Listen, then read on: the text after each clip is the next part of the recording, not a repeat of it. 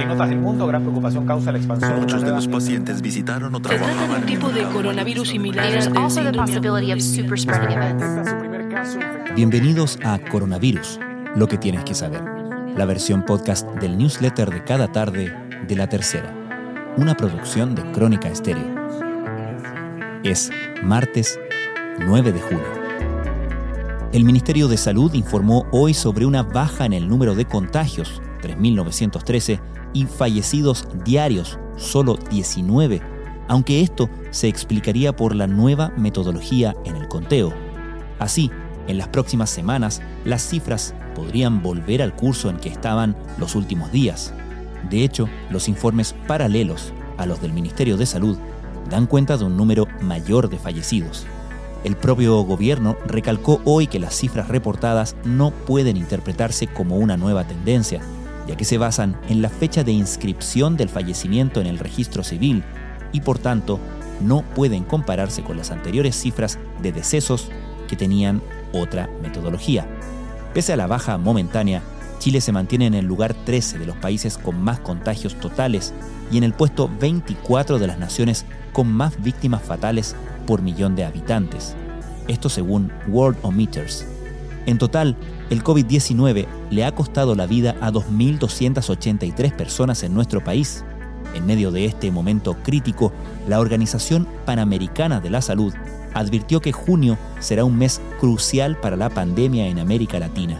Según la OPS, el sistema hospitalario chileno tiene el 96% de sus camas de cuidados intensivos ocupadas.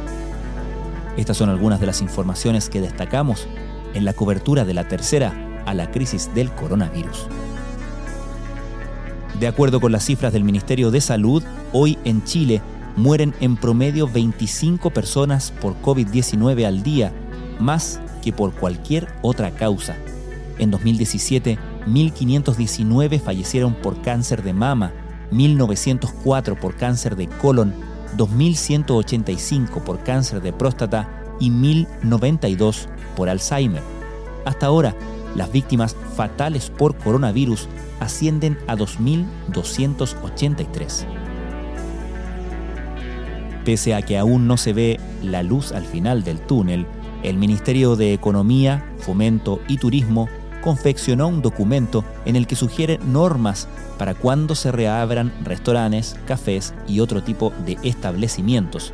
Se consideran medidas para trabajadores, clientes y áreas comunes.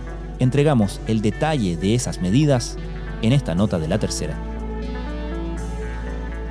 Donde la controversia por los reportes de casos y víctimas fatales está que arde es en Brasil, epicentro de la pandemia en la región. Hoy el Tribunal Supremo Federal ordenó al Ministerio de Salud que vuelva a informar sobre el total de casos de coronavirus registrados, no solo de los contagios diarios, en contra de la nueva metodología empleada por el gobierno de Jair Bolsonaro para contabilizar a las personas contagiadas.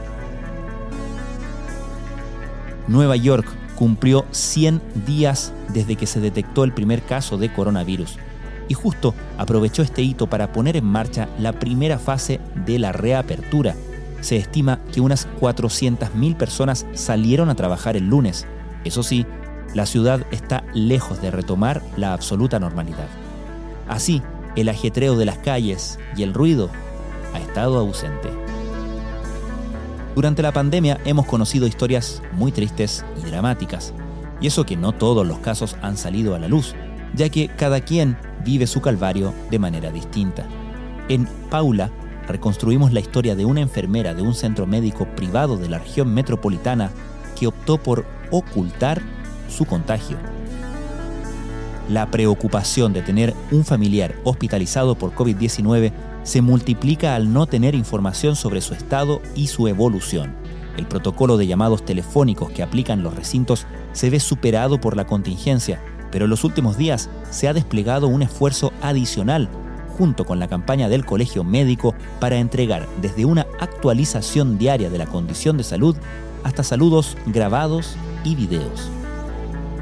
Y en nuestra clase abierta de hoy, el abogado laboral Joaquín Rodríguez comparte información importante a la hora de tomar decisiones que tienen que ver con nuestro trabajo y el futuro.